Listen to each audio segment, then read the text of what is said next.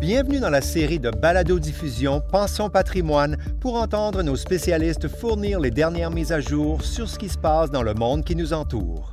Cette série vous est présentée par BMO Gestion privée.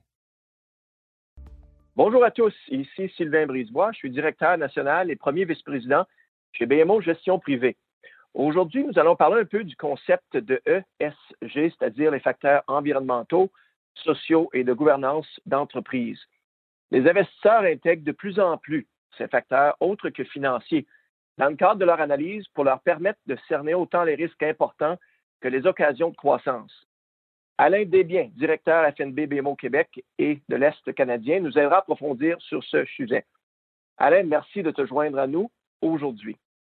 Commençons donc avec cette question. Plusieurs euh, clients parlent de l'investissement responsable, Alain, comme une mode passagère. Qu'est-ce qu'on ne voit pas bien ou pourquoi cette démarche, d'après toi, est là pour de bon? Euh, bonjour Sylvain. en fait, ce que je veux faire au début, c'est définir ce que veut dire l'investissement responsable. L'investissement responsable, c'est une approche en matière de placement qui vise à intégrer les préoccupations en matière d'environnement, de société et de gouvernance, ESG, dans les décisions d'investissement afin de mieux gérer les risques et de générer des rendements à long terme durables. Ça, c'est la définition donnée par les Nations Unies. Définitivement, Sylvain, l'investissement responsable, ce n'est pas une mode passagère. L'investissement responsable est souvent amalgamé à l'investissement éthique. L'investissement responsable, c'est plus large, puis ça inclut plusieurs aspects de l'approche ESG, environnement, social et gouvernance.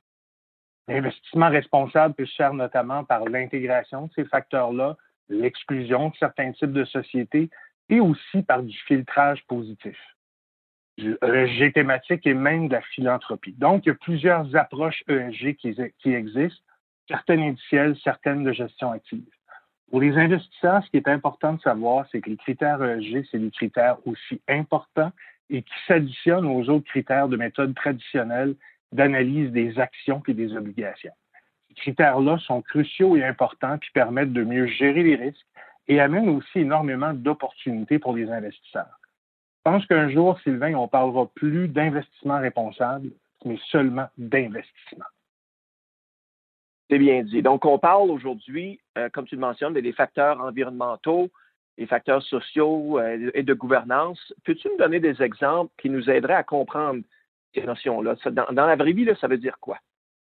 ESG, E pour environnement, S pour social, G pour gouvernance. Côté de l'environnement, bien évidemment, les changements climatiques, la gestion de l'eau, la pollution sont de loin les principales préoccupations des investisseurs. Les Nations Unies ont sonné l'alarme plusieurs fois concernant les effets des changements climatiques pour être irréversibles. Les nations, les compagnies sur une base mondiale ont pris des engagements pour être carboneutres en 2050 ou avant 2050. Ça, c'est pour la lettre E. Du côté de la lettre S, le social, bien évidemment, les facteurs sociaux comme les normes du travail, les droits de la personne, la santé, la sécurité au travail sont cruciaux pour les investisseurs. En passant, la COVID a exacerbé l'importance de ces facteurs-là. Donc, ces facteurs doivent être analysés et pris en compte. On pense au travail forcé des enfants dans le monde, aux conditions de travail, les congés de vacances, de maladies, les normes de santé et de sécurité au travail, c'est autant d'éléments analysés par les firmes indicielles ou de gestion active dans l'approche ESG. Et le G pour gouvernance, ben, des exemples de gouvernance comme facteurs incluent la rémunération des dirigeants, l'éthique des affaires, la gouvernance d'entreprise. La diversité et l'inclusion, c'est un thème fort qui est soulevé en termes de représentativité de toutes les minorités dans tous les conseils d'administration de la planète. C'est bien dit. Donc, est-ce que euh, on en parle de plus en plus? Je pense pas qu'on est rendu au bout euh, de l'effort encore, mais penses-tu, Alain, est-ce qu'il y a un manque d'intérêt ou un manque de compréhension lorsqu'on parle de ces solutions euh, socialement responsables-là? Je pense qu'il y a beaucoup plus un manque de compréhension qu'un manque d'intérêt et ce podcast, je l'espère, va aider. Chaque jour, les médias traitent des thèmes d'investissement responsable. Il y a plusieurs types de solutions d'investissement responsable. Indiciel, gestion active, FNB, fonds communs souvent, ces solutions-là qui font de l'exclusion négative reçoivent beaucoup d'attention.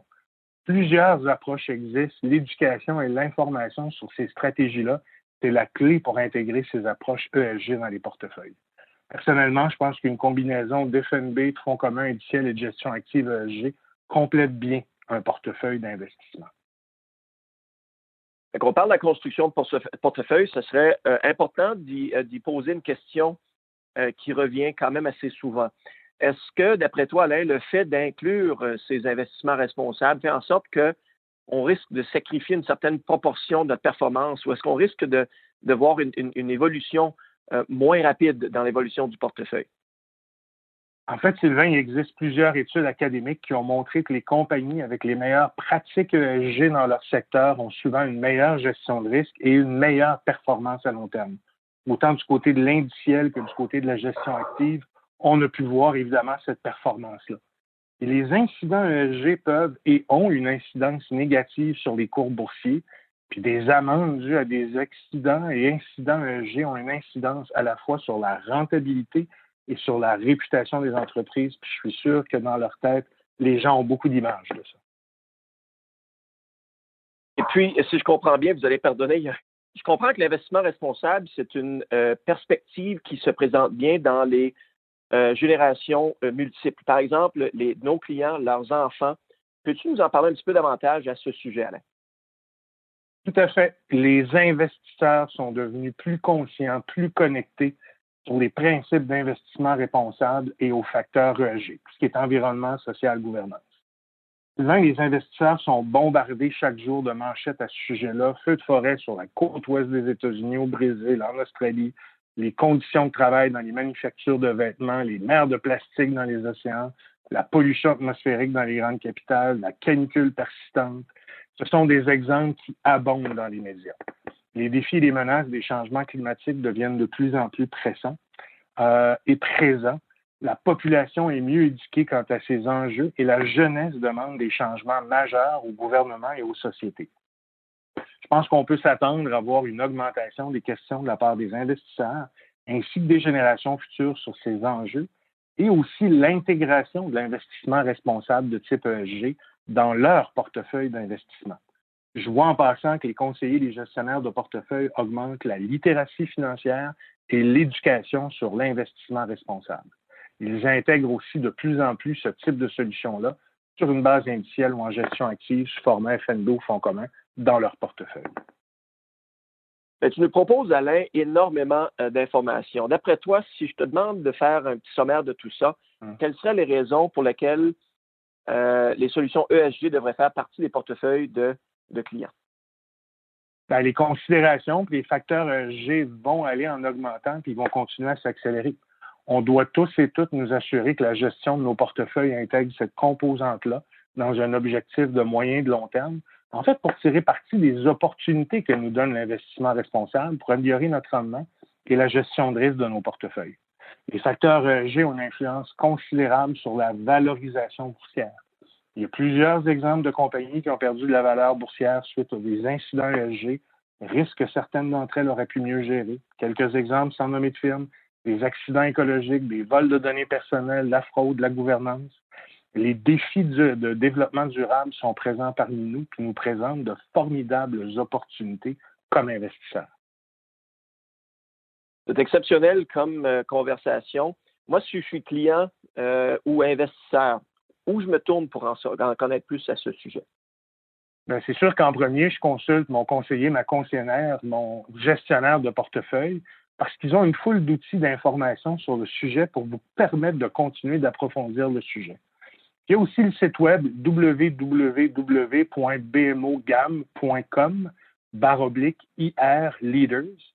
C'est un site web pour les investisseurs qui regroupe une foule d'informations sur l'investissement responsable sur l'ESG.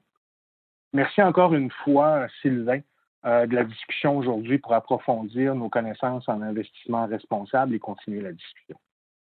Ben, Alain, merci à toi pour ton temps et tes idées formidables aujourd'hui. On a beaucoup appris, ça, j'en suis euh, convaincu.